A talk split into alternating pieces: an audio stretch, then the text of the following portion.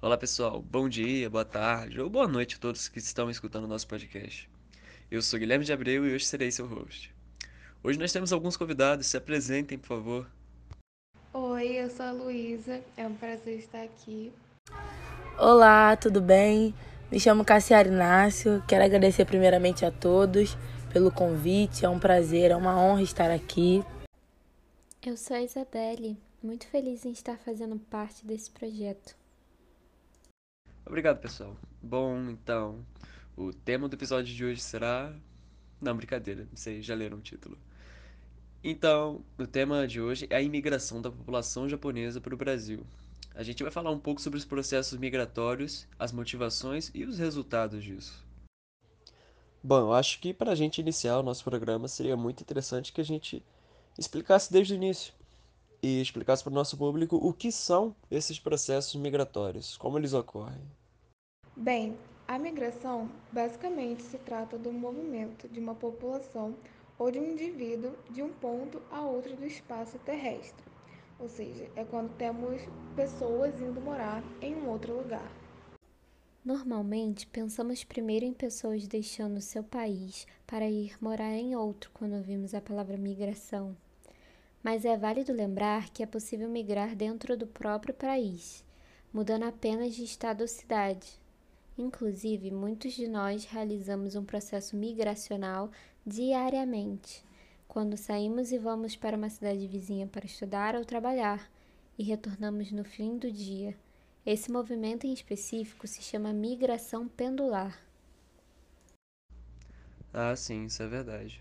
E também é fato que ninguém deixa seu lugar de origem sem uma motivação, né? Sim, exatamente. Qualquer pessoa que vem de outra região é chamada de imigrante e, obviamente, sempre tem uns porquês para esse deslocamento. Esses motivos podem ser caracterizados de duas maneiras, que são os fatores de repulsão e os fatores de atração. Os fatores de repulsão são os motivos que levam uma pessoa a deixar o seu lugar de origem. Normalmente são fatores como má remuneração, desastres naturais, fome e instabilidade política. Em suma, tudo aquilo que esteja dificultando o conforto do indivíduo. Até porque você não consegue viver tranquilo em um país que persegue pessoas com a sua crença religiosa ou que não tem espaço para você no mercado de trabalho. Já os fatores de atração, como o nome já diz, são coisas de outros lugares que atraem os indivíduos a quererem viver ali. Alguns exemplos são oportunidade de emprego, disponibilidade de terra e liberdade religiosa. Se me permitem, eu vou acrescentar um detalhe. É importante entendermos que migrantes não são fugitivos. Eles tiveram a opção e o desejo de deixar o local que habitavam e ir em direção a um outro diferente dos refugiados, que são aqueles que foram forçados a deixar o seu país. Ah, sim, bem lembrado mesmo. Já que todos têm suas motivações, quais foram as motivações dos imigrantes japoneses? Bom, o Japão é um país que tinha e tem um grande interesse em compensar seu pouco espaço geográfico e recursos investido na tecnologia. Isso fica claro.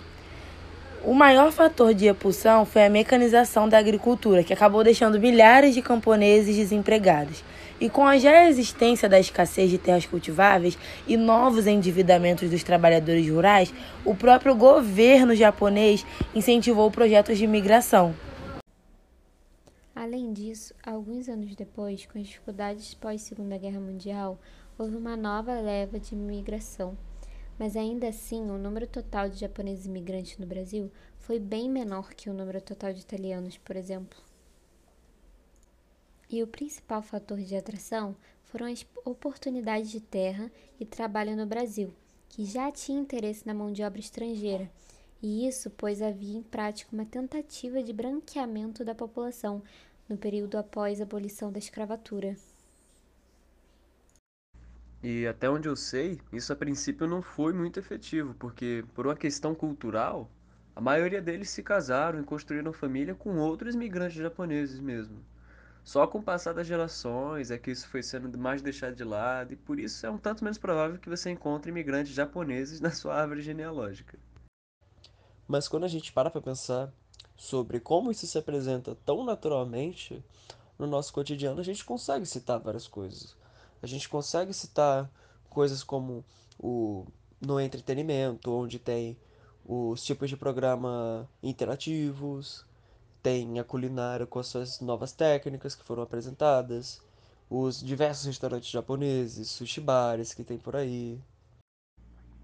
Isso entre outros legados que a gente está acostumado a vincular os japoneses, já que eles foram responsáveis por difundir e, em determinadas regiões, introduzir a riquíssima culinária, as diferentes técnicas de artesanato com bambu, bem, e os principais conceitos do budismo que chegou até mesmo no Brasil.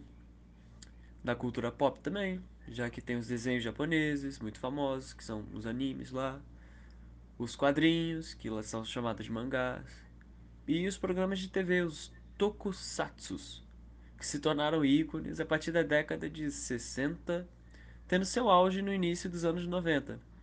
Atualmente, a música popular japonesa, o J-pop, também é febre entre os jovens. Exatamente hoje, o Brasil é o país com a maior quantidade de japoneses fora do Japão, sem contar as gerações de filhos, netos e bisnetos nascidos aqui e que contribuíram para tomar nossa nação uma das mais ricas e diversas culturalmente.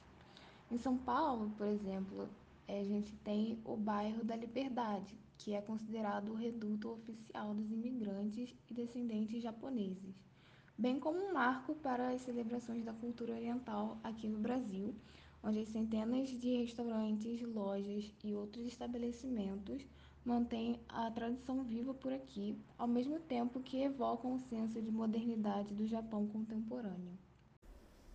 Ah, realmente.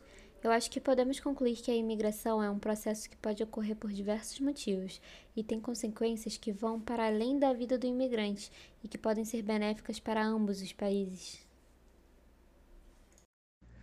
Bom, pessoal, o assunto é bem longo, a gente ainda nem chegou na metade, mas o nosso tempo é curto e a gente tem que ficar por aqui. Muito obrigado pela atenção de todo mundo aqui nesse podcast. E a gente realmente espera que tenha passado uma boa base e muito conhecimento para vocês sobre o assunto, da melhor forma possível. Bom, um abraço e até uma próxima. Valeu!